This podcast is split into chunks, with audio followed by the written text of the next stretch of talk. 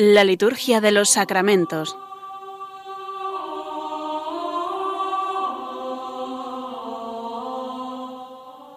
Con el Padre Juan Manuel Sierra.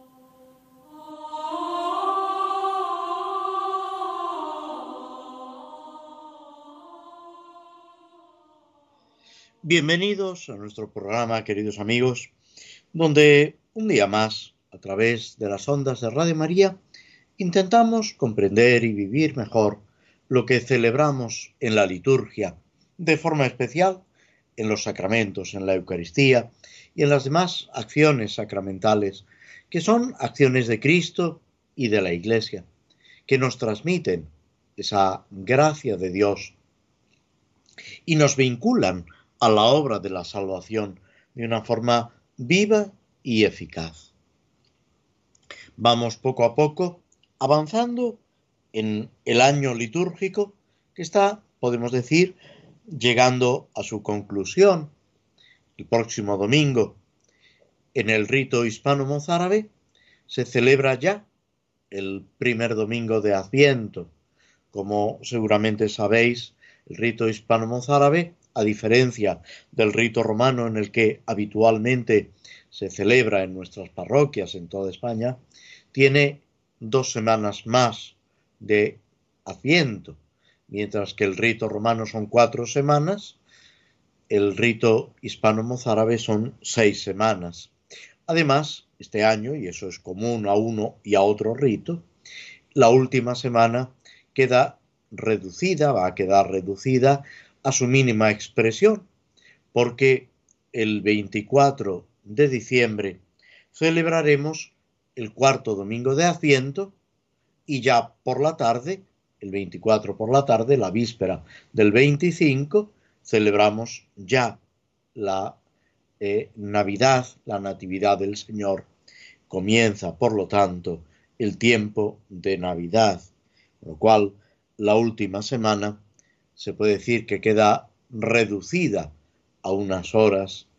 Esto sucede, pues, cada cierto tiempo por la organización de las semanas. Es también una llamada de atención para que aprovechemos este tiempo.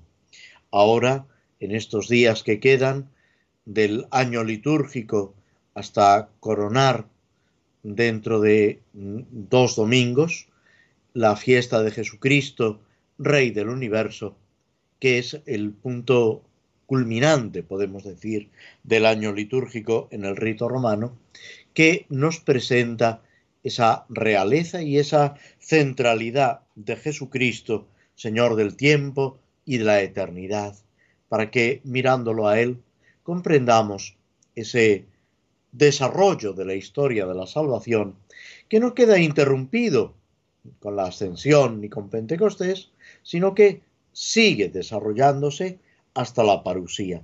Y en estos últimos días del año litúrgico en el rito romano, se subraya precisamente, casi en continuidad con lo que luego va a venir en el Adviento, esa, mm, digamos, mirada hacia la parusía, hacia el retorno de Cristo en majestad.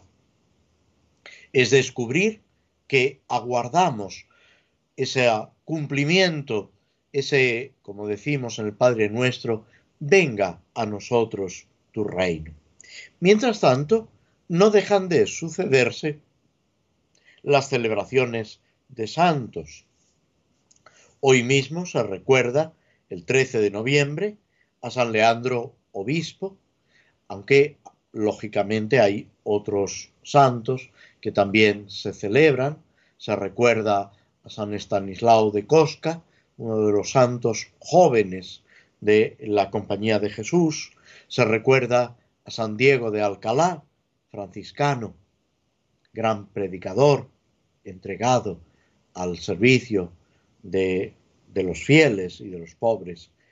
Pero fijándonos en San Leandro, obispo, obispo de Sevilla, que en la época visigoda tiene una gran importancia en la lucha contra el arrianismo y en la conversión de los visigodos, sobre todo en el tercer concilio de Toledo, que es cuando el rey Recaredo públicamente, aunque ya personalmente lo había hecho, acepta la fe católica y eh, asume con todas sus consecuencias en su reinado, pues esa, eh, digamos, presencia de la fe católica en su reino. El tercer concilio de Toledo, que es precisamente el que señala el rezo del credo, el símbolo de la fe, cada vez que se celebra la Eucaristía en el rito hispano-mozárabe. Es, podemos decir, donde se consolida esa unión de los pueblos de España bajo la monarquía visigoda y dentro de la fe católica. Marca en el 500, el año 589 un acontecimiento trascendental que va a hacer posible esa pervivencia de la fe en tierras de España, incluso después de la invasión y la dominación musulmana, conservándose en los territorios que permanecen bajo dominio cristiano y también en los territorios bajo dominio musulmán, pero que albergan poblaciones eh, llamadas mozárabes porque conservan la fe cristiana, conservan su fe y la mantienen con una gran vitalidad a pesar de las persecuciones, a pesar de las dificultades que van sufriendo y que son paulatinamente eh, mayores, más grandes. Todo este acontecimiento tiene, podemos decir, su fundamento en San Leandro, que es hermano de San, Isidoro, que va a ser quien le suceda eh, como obispo de Sevilla, quien continúe su obra y de alguna manera podemos decir también que incluso la amplía por ese gran conocimiento, esa formación enciclopédica que caracteriza a San Isidoro de Sevilla. El día 15 de noviembre celebraremos a San Alberto Magno, religioso dominico, obispo y doctor de la Iglesia. Fue el maestro de Santo Tomás de Aquino, que supo descubrir en Tomás, en Fray Tomás, esa gran sabiduría, esa inteligencia preclara que va a sistematizar toda la teología. San Alberto Magno con su estudio no sólo de la teología, sino también de las ciencias humanas, presenta esa armonía entre el saber científico y el saber teológico, entre lo humano y lo divino, y va a encaminar a su discípulo Tomás de Aquino por esa senda de la verdad, del bien, en la que Fray Tomás, Santo Tomás de Aquino, va a deslumbrar con una, digamos, un resplandor excepcional, con una brillantez que supera, podemos decir, todos los teólogos de ayer, de hoy y de mañana. El día 16 celebramos a Santa Margarita de Escocia, a Santa Gertrudis Virgen, una reina, la otra religiosa, y el 17 a Santa Isabel de Hungría, que fue eh, reina, pero que, eh, muerto su marido, se consagra a las obras de caridad, al cuidado de los enfermos y, como terciaria franciscana, se consagra totalmente a Dios. Muere con menos de 30 años después de haber vivido una vida intensísima de oración, de sacrificio, como decíamos, de obras de caridad y de cuidado a sus hermanos. Y, por último, el sábado 18 de noviembre, una memoria libre, pero que tiene una gran importancia, la dedicación de las basílicas de los santos Pedro y Pablo, apóstoles, en Roma. Es el recuerdo de la dedicación de estas iglesias que custodian eh, los restos de ambos apóstoles, que son las columnas de la Iglesia que dan la vida por Cristo en Roma, con su martirio, y que con su palabra, con su ejemplo, con su acción evangelizadora, están sosteniendo a la Iglesia, no solamente en su tiempo, sino también ahora, porque los santos siguen ocupándose de cada uno de nosotros, volcados en cada uno de nosotros, ayudándonos en ese progreso y en ese desarrollo de la Iglesia. Hacemos una breve pausa, escuchando un poco de música, antes de proseguir con el comentario de las misas por diversas necesidades.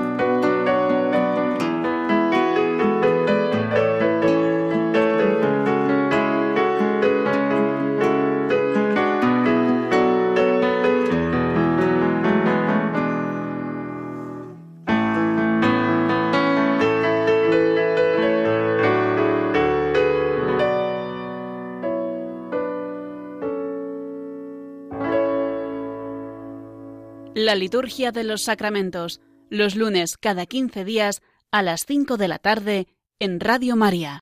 Dentro del misal romano hay un apartado, después de las misas eh, propias de santos, los textos, los formularios comunes para los distintos santos y celebraciones y las misas rituales que están dedicadas a la celebración de los sacramentos, nos encontramos este apartado con las misas y oraciones por diversas necesidades, que intenta responder a distintas situaciones en las que la oración de la Iglesia y en concreto la celebración de la Santa Misa, de la Eucaristía, puede ser de una gran importancia, pidiendo por eh, diversas intenciones por diversas situaciones de tipo eclesiástico que afectan a la Iglesia, de eh, carácter social o distintos acontecimientos.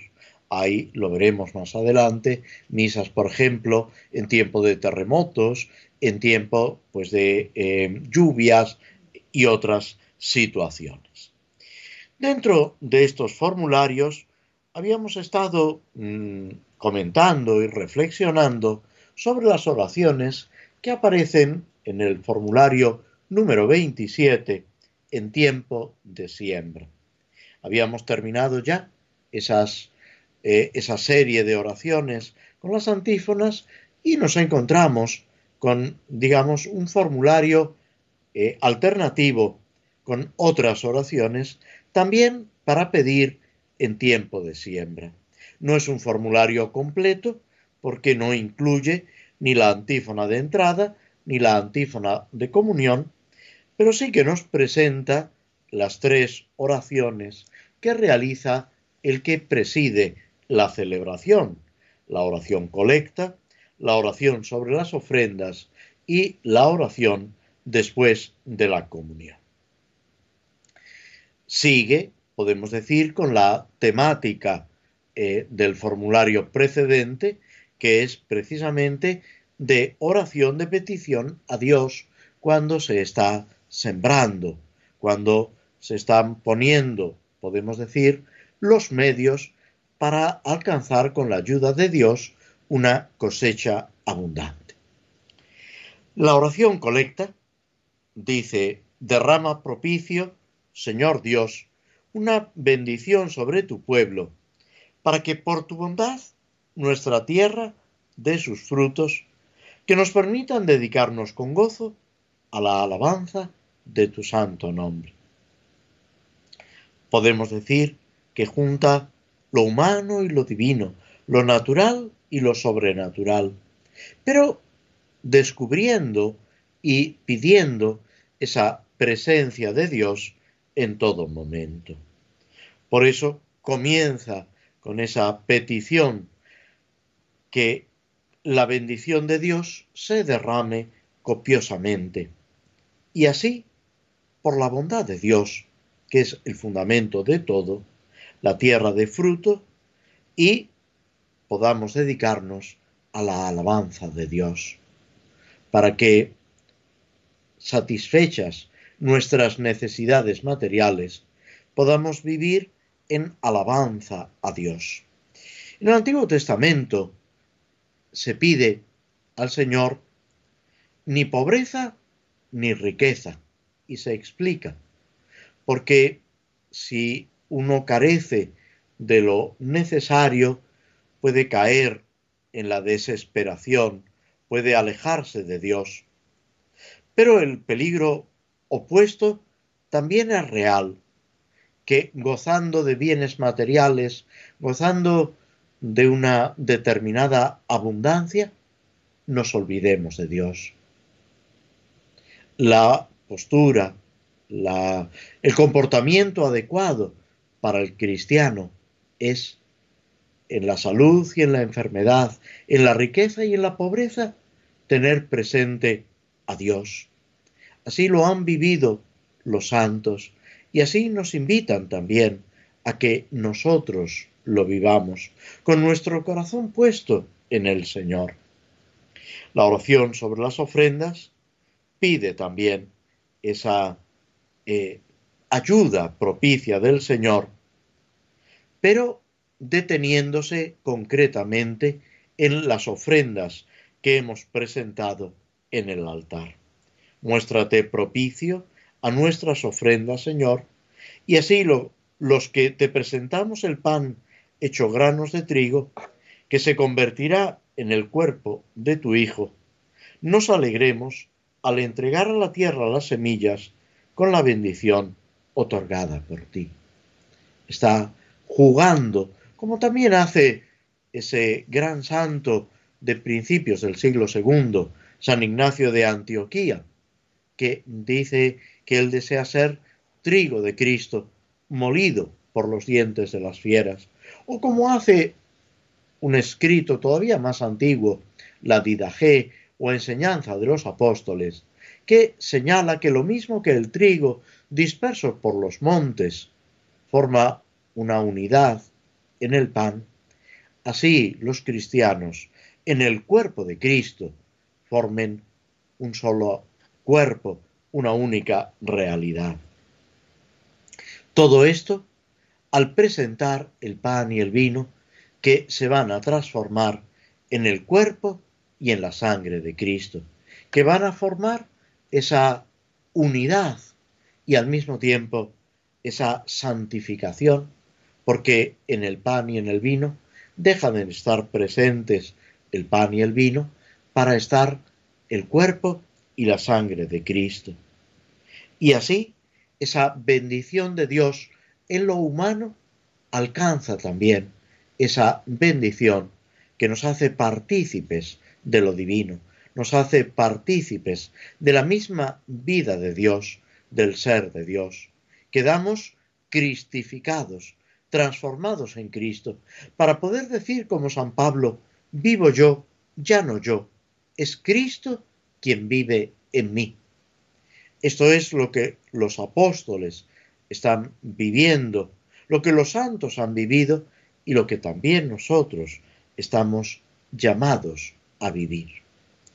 Por último, la oración después de la comunión, que es la última de las oraciones que hace el, el que preside la celebración, el celebrante principal, excluyendo lógicamente la bendición final cuando se utiliza una fórmula de bendición solemne, que también en ese caso es un texto más desarrollado, esta oración de después de la comunión pone, podemos decir, el broche final a la celebración. En este formulario comienza una vez más con esa petición para que Dios dé a los fieles esa abundancia de los frutos de la tierra. Estamos poniendo, como hace el agricultor, nuestra confianza en el Señor para que aquello que depositamos en la tierra dé fruto abundante. Y así sigue diciendo la oración del misal, los que alimentados materialmente puedan progresar también con el crecimiento espiritual y conseguir los bienes eternos cuya prenda han recibido en este sacramento. La Eucaristía nos lo dice ya el capítulo sexto del Evangelio de San Juan, es prenda de vida eterna. A través de la Eucaristía participamos ya aquí y ahora del ser de Dios al unirnos a Cristo. Al recibir, como dice Santo Tomás de Aquino, no sólo la gracia de, del sacramento, no sólo la gracia de Cristo, sino al mismo Cristo. Porque Cristo está presente en la Eucaristía en cuerpo, alma eh, y divinidad. Está toda su persona. Y es todo Cristo el que entra en nuestra vida, o como prefería decir San Agustín, nosotros los que entramos en la vida de Cristo, cumpliendo lo que también en el contexto de la última cena recoge el Evangelio de San Juan con la imagen de la vid y los sarmientos. Sin mí no podéis hacer nada. Es esa vinculación, esa unión a Cristo, la que hace posible nuestra transformación y que demos fruto abundante.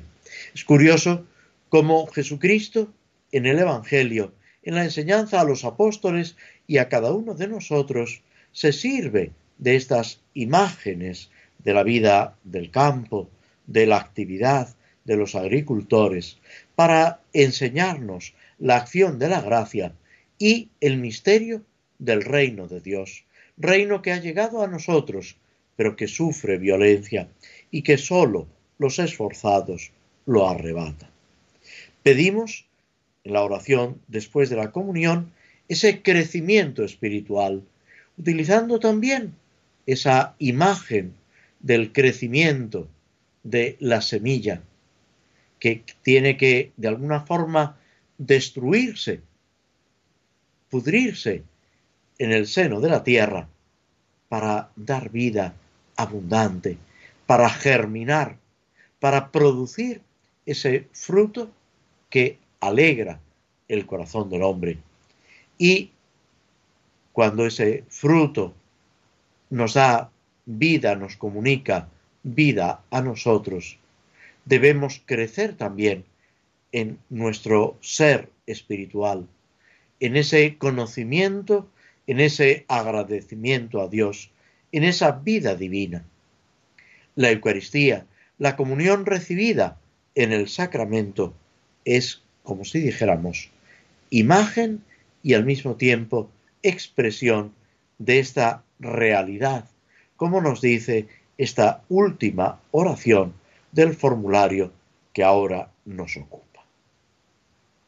El formulario sucesivo, el número 28, que presenta solamente un, digamos, un conjunto de oraciones y antífonas, aunque para la oración colecta nos ofrece dos, es para después de la cosecha. Serían como los dos extremos, la siembra y la cosecha, lo que marca esa actividad humana para la que pedimos la protección de Dios y al mismo tiempo que está iluminando lo que Dios hace en nosotros. La antífona de entrada, sumamente breve, no llega ni a una línea, está tomada del Salmo 66, el versículo séptimo, y se limita, podemos decir, a decir que la tierra ha dado su fruto, nos bendice el Señor nuestro Dios. Es constatar cuando recibimos ese fruto, esa esperanza del agricultor se ve colmada, pero al mismo tiempo descubriéndolo como una bendición del Señor, como una muestra de predilección, de cariño, de la providencia de Dios, que nunca nos deja de su mano. Dice el Evangelio, dice Jesús a los discípulos, valéis más que los pájaros del cielo, que los lirios del campo. Es una invitación a la confianza en el Señor, a descansar en Él sabiendo que nunca nos deja de su mano y que su protección nunca nos va a faltar. Con esta idea, con esta confianza en el Señor, por encima de todo, a pesar de los avatares de esta vida, de las dificultades internas y externas, debemos avanzar en lo material y en lo espiritual. Nada se le pasa por alto al Señor y Él nos acompaña, nos cuida, nos protege y aquí contamos también con el cuidado de los ángeles, de los ángeles de la guarda, de los arcángeles y con la intercesión de los santos que a nuestro lado interceden por nosotros y nos acompañan y nos cuidan. De nuevo, hacemos una breve pausa, escuchando un poco de música, antes de proseguir con el comentario del Salmo 57 del libro del Salterio de la Biblia.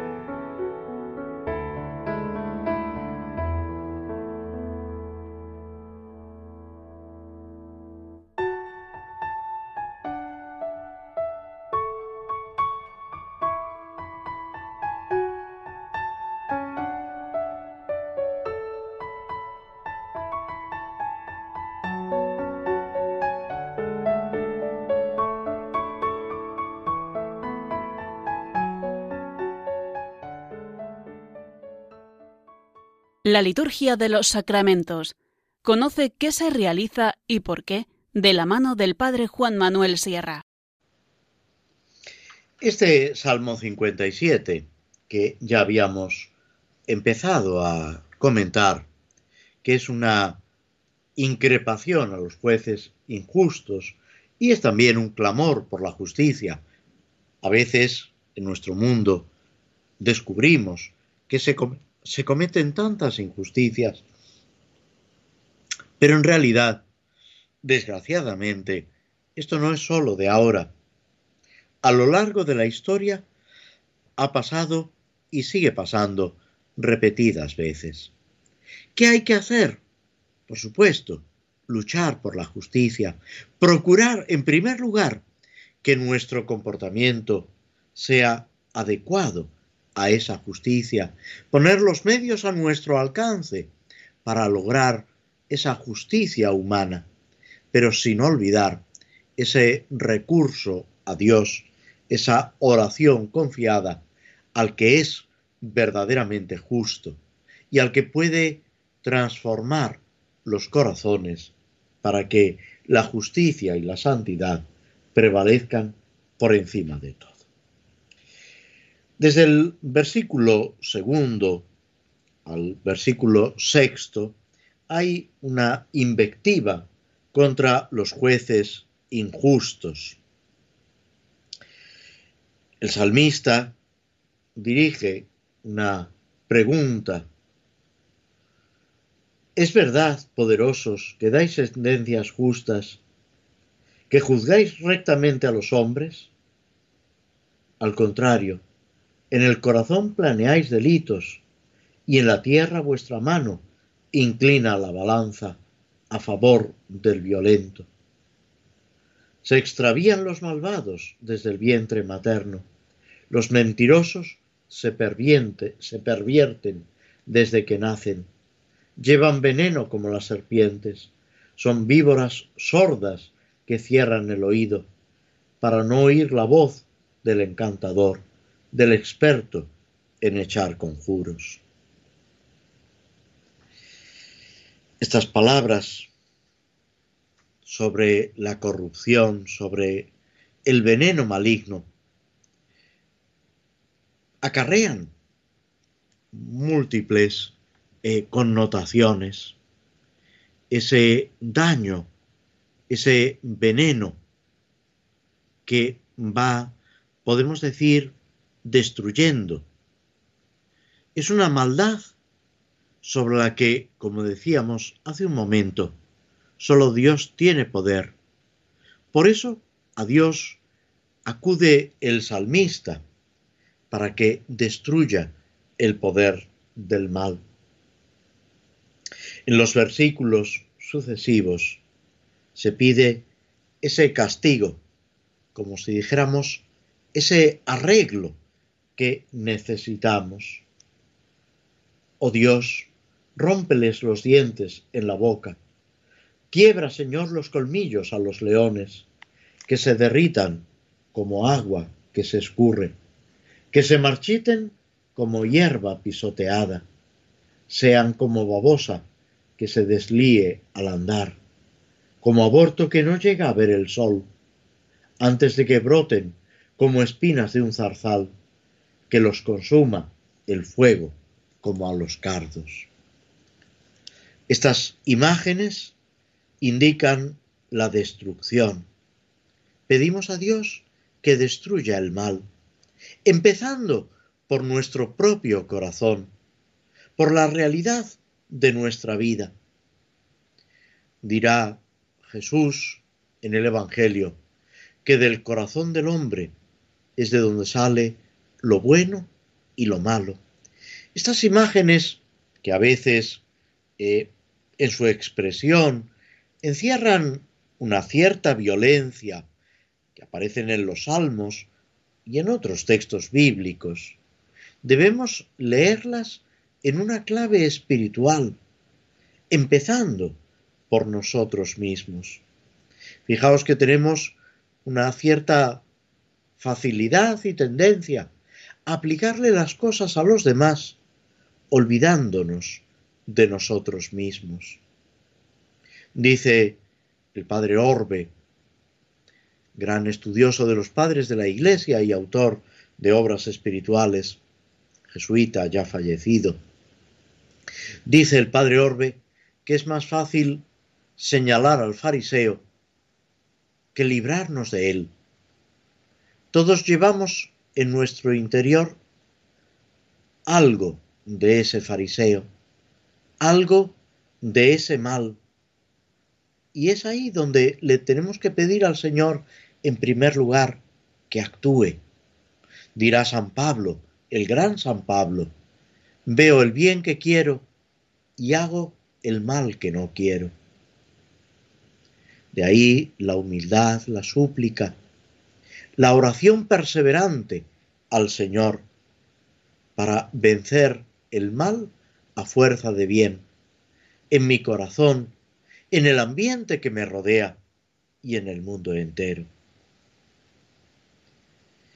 Todas estas imágenes, los dientes, los colmillos, la babosa, el feto, la zarza que se destruye abrasada, es la destrucción que debe hacer prevalecer el bien, que debe transformar por completo nuestra existencia. Y de ahí la tercera parte del Salmo, los versículos 11 y 12, que proclaman ese gozo de los justos. Goce el justo viendo la venganza, bañe sus pies en la sangre de los malvados y comenten los hombres. El justo alcanza su fruto, porque hay un Dios que hace justicia en la tierra. Podemos decir que es la última frase la que da sentido a todo lo demás. Un Dios que hace justicia.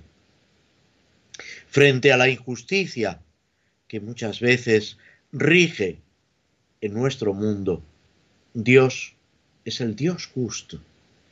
Dios que sabe lo que hay en cada corazón, que actúa con fuerza, con generosidad, con valentía. Nos evoca el Salmo ese gozo de los justos, ese gozo que supera a todas las alegrías humanas por la luz que ilumina nuestra vida y es la recompensa de vivir en la presencia y en la acción del Señor. Dios ha establecido un orden justo. Es el premio hacia el que nos dirigimos.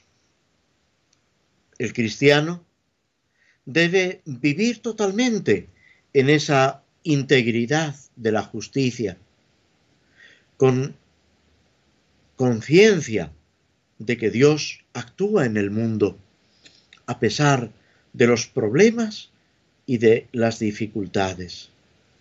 No dejarnos llevar por prejuicios, por deseos de venganza, por pasiones, sino poner a Dios por encima de todo mirar a Jesucristo, que sufre la mayor injusticia, pero que resucita vencedor del pecado y de la muerte, y participar de esa victoria, porque esa es la llamada, esa es la acción de Cristo en nosotros y en el mundo. Nos detenemos de nuevo unos momentos escuchando la banda sonora de la obra El Señor de los Anillos antes de proseguir con el comentario del escrito de Tolkien.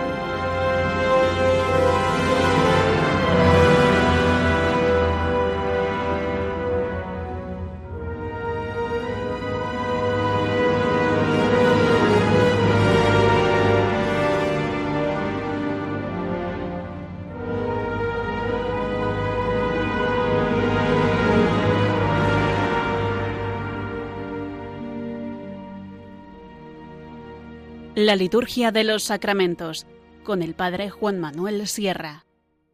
Habíamos dejado a nuestro amigo Frodo y a sus compañeros despidiéndose de los que gobiernan en Lothlorien, en este país o en este reino, podemos decir maravilloso, habitado por los elfos, donde da la impresión de que el tiempo no pasa, donde se han recuperado de sus sufrimientos físicos y morales. En esa conversación con los que reinan en Lot Lorien, Celeborn y Galadriel, el rey, después de hablar con ellos, constata que todavía no saben qué hacer, cómo, qué dirección tomar hacia dónde dirigirse, si ir directamente hacia Mordor, hacia el reino del mal, si pasar antes por Minas Tirith, ayudando al que gobierna allí, al padre de Boromir, cómo avanzar. Y Celeborn les dice que no le toca a él elegir por ellos, pero que sin embargo intentará ayudarles. Es importante esta actitud de Celebor porque en realidad las decisiones las tiene que ir tomando cada uno. Nadie puede decidir sobre la vida del otro. Puede haber consejos, las personas que te rodean, que te aprecian, que te quieren, en la misma dirección espiritual, en la amistad, las personas que eh, te están educando o que tienen una responsabilidad, te pueden ayudar, pero nunca quitar esa decisión que corresponde a cada uno. Después de despedirse de Celebor y Galadriel, se retiran todos juntos Frodo nota algo extraño en los ojos de Boromir, que intenta eh, preguntarle, eh, convencerle. Va a quedar aquí, aunque luego constatará el mismo Frodo esa transformación, esa acechanza, acechanza del mal que está rodeando a Boromir y que a él le va a afectar directamente. Reciben regalos de los elfos, comida, ropa y una especie de galletas, lembas, pan del camino, que podemos ver de alguna forma una cierta semejanza con lo que es la Eucaristía. Hemos puesto aquí Tolkien no entra, él, era eh, creyente católico de misa no solo los domingos, sino siempre que podía durante la semana. Pero eh, hay una similitud, por supuesto que él no, no saca, no pone en evidencia. Ese pan del camino es simplemente un alimento, no es como la Eucaristía, que es un sacramento que tiene la presencia real sustancial de Jesucristo. Pero sí que es una ayuda cuando los otros alimentos no están disponibles. Les dan una especie de capas que los cubren, los protegen y van a servir para ocultarlos, confeccionadas por la misma reina, por la dama Galadriel, y por sus damas, por aquellas que lo acompañan, que la acompañan y le ayudan. Y después le sale al encuentro el elfo Haldir que los ha conducido desde los límites de los bosques hasta la ciudad de los elfos. Y ahora los conduce de vuelta al cauce de plata, al río donde ellos, en tres barcas grises, deben embarcarse para proseguir el viaje. De nuevo, los elfos han preparado esas barcas con cuerdas que admiran a Sam, que reconoce la importancia de llevar esa cuerda, de llevar los instrumentos adecuados para poder avanzar con seguridad. Allí, después de familiarizarse un poco con estas barcas, se ponen en marcha y nada más salir al cauce del río, se encuentran con una especie de, de gran cisne, que en realidad es una barca, una gran barca, en la que Celeborn y Galadriel le salen al encuentro. Para despedirlos, les ofrecen un banquete de despedida.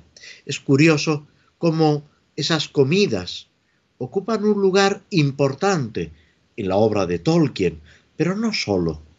También vemos que en el Evangelio y en la Biblia en general, esos banquetes, esos encuentros, ese compartir el alimento, tiene un sentido, tiene todo un simbolismo y al mismo tiempo sirve para establecer unas relaciones, unos vínculos profundos. De nuevo, les hacen una serie de regalos en, los que ahora no vamos a entrar, brindan por el viaje, por el éxito, les desean lo mejor. Y, de nuevo, nuestros amigos se ponen en camino a través de las aguas del río que les van a ahorrar una caminata y van a demorar de alguna forma la decisión que deben tomar. Antes o después tendrán que decidirse, pero mientras tanto caminan seguros a través de las aguas del río.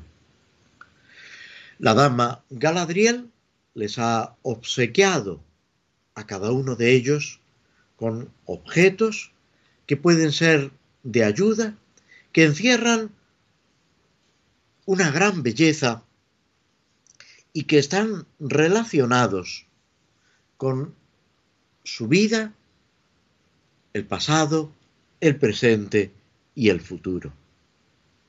Nos detenemos solo en el regalo que recibe el enano Gimli.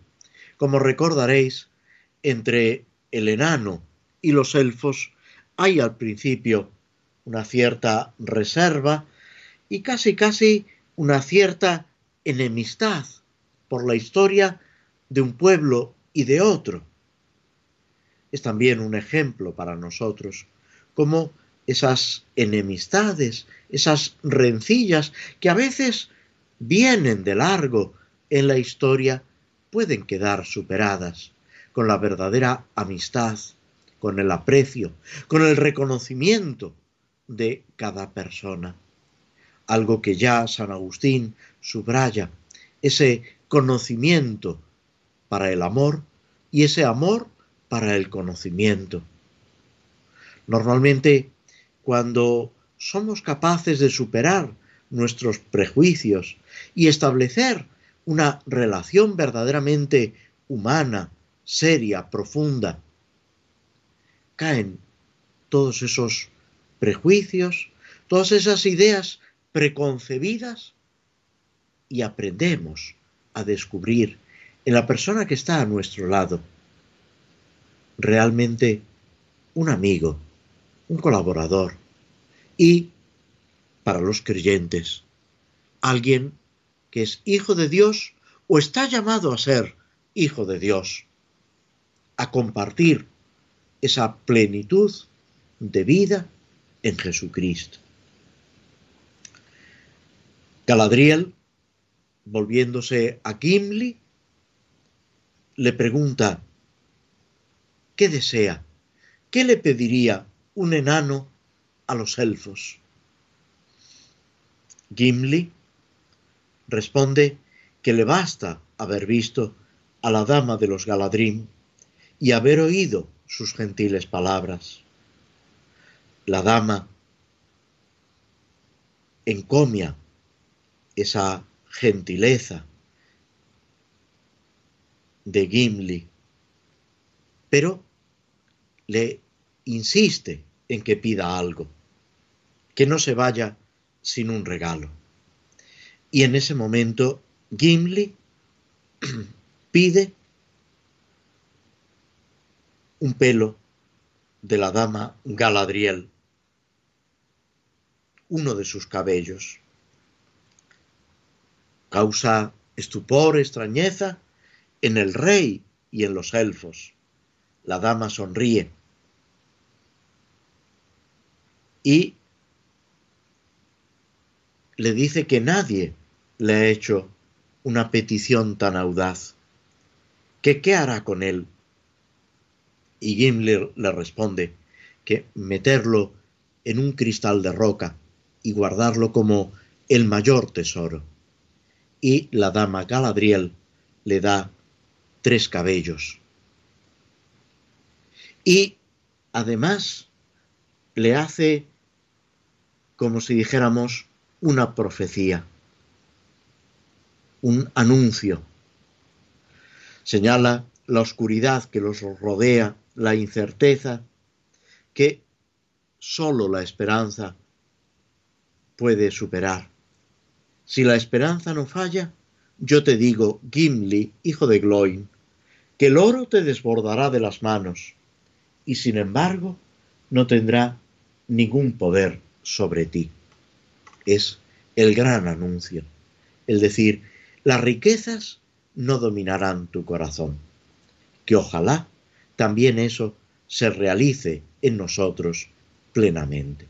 Y con esto nos despedimos de todos vosotros, agradeciéndoos vuestra presencia, vuestra compañía a través de las ondas de Radio María y esperando volver a encontrarnos, si Dios quiere, dentro de dos semanas. Hasta entonces, muy buenas tardes.